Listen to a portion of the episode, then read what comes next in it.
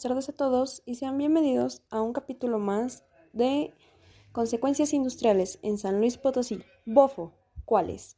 En este capítulo nos adentraremos a la cultura de superación hacia los estados colindantes en San Luis Potosí y muchos datos más acerca de esto, con el objetivo de informar a los hermanos potosinos y al público en general sobre lo que sucede en su entorno. Sin más preámbulos, comencemos.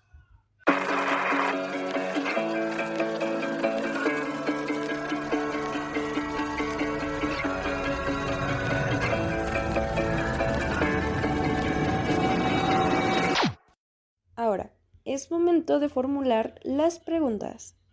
Así que, primero para entender todo esto que vamos a decir a continuación, tenemos que definir la cultura de superación. ¿Qué es la cultura de superación? ¿Cómo se define? ¿Ok? Después tenemos a qué se debe la competitividad entre Aguascalientes, Querétaro y San Luis Potosí, ya que es una rivalidad que se ha llevado por muchos años. Y también, considerando una finalidad sustentable, ¿cómo es el acceso a materias primas, el origen de, las ventajas y competitividades reveladas? Y bueno, sin más preámbulos, se los dejo a mi compañera Carmen, quienes les responderá estas dudas y preguntas. Bien, para poder comprender la definición de cultura de superación, nos basamos en el concepto del gran filósofo Ortega y Gasset, quien haría la mayor aportación española al concepto de cultura. Para Ortega, la cultura es cultivo del espíritu humano y de las facultades intelectuales de las personas. Asociaba cultura a civilización y progreso, que permiten al ser humano la capacidad de reflexión sobre sí mismo. Por esto, Ortega entendía que, a través de la cultura, la persona discierne valores y busca nuevas significaciones, en cultura, estudio, trabajo y sacrificio encuentra Ortega la mejor solución al futuro de las personas. Y enfocándonos en la industrialización automotriz de San Luis Potosí, de acuerdo con evaluaciones realizadas por el INCO, que es el Instituto Mexicano para la Competitividad, la capital de San Luis Potosí se ubica en el número 10 de 80 ciudades seleccionadas como las de mayor actividad económica del todo el país. En el rango del 1 al 10 de las ciudades con mayor actividad se encuentran la zona metropolitana del Valle de México, Monterrey, Guadalajara, Puebla, La Laguna, Querétaro, Campeche, Juárez, León y San Luis Potosí. Un dato verdaderamente interesante. A decir verdad, en primer momento a la pregunta de lo que es, eh, la cultura de superación es muy buena la respuesta. Con esto ya podemos comprender, aunque sea un poco mejor a lo que nos estamos refiriendo, a qué cuestiones nos referimos, a la competitividad que tiene San Luis. En este sentido, y la último, el último dato que diste acerca de San Luis y su posición económica, pues la verdad es muy interesante.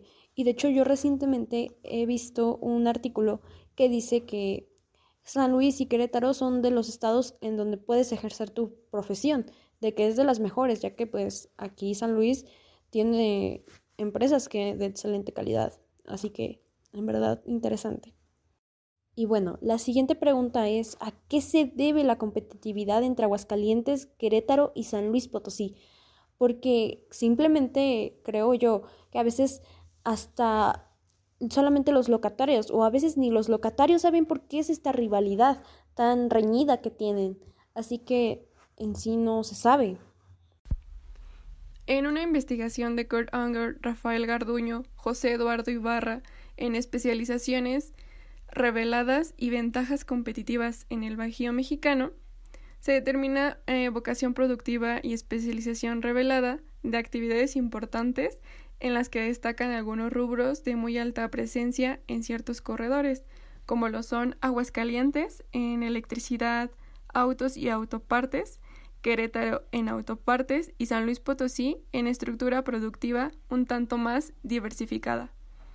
En torno al índice de, manufacturas del Bajío, en conjunto se confirma con significancia estadística para los corredores de Querétaro, San Luis Potosí y Aguascalientes, los cuales expresan una inclinación más marcada hacia las manufacturas, pero todavía con un retraso en el desarrollo de la economía de estos servicios.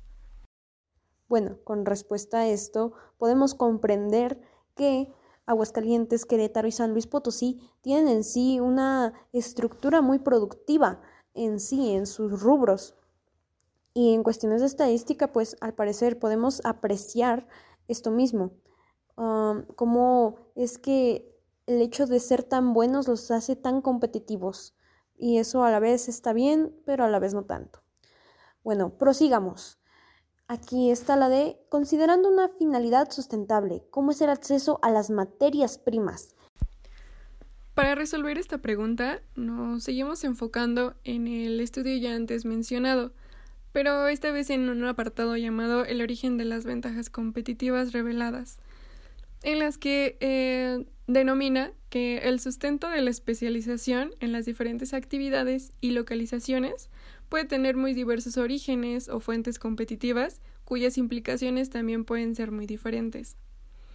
No puede suponerse el mismo grado de sustentabilidad competitiva cuando las ventajas para competir se asocian con el acceso a materias primas de calidad y buen precio, distinto caso al de otras actividades cuya competitividad depende del aprovechamiento de economías de escala, estas usualmente vinculadas a grandes empresas, y diferentes también de actividades cuya racionalidad es aprovechar, muchas veces un tanto pasivamente, el aprendizaje o la experiencia de años anteriores en que se fueron desarrollando estas. Bueno, señoras y señores, hemos llegado al final del podcast.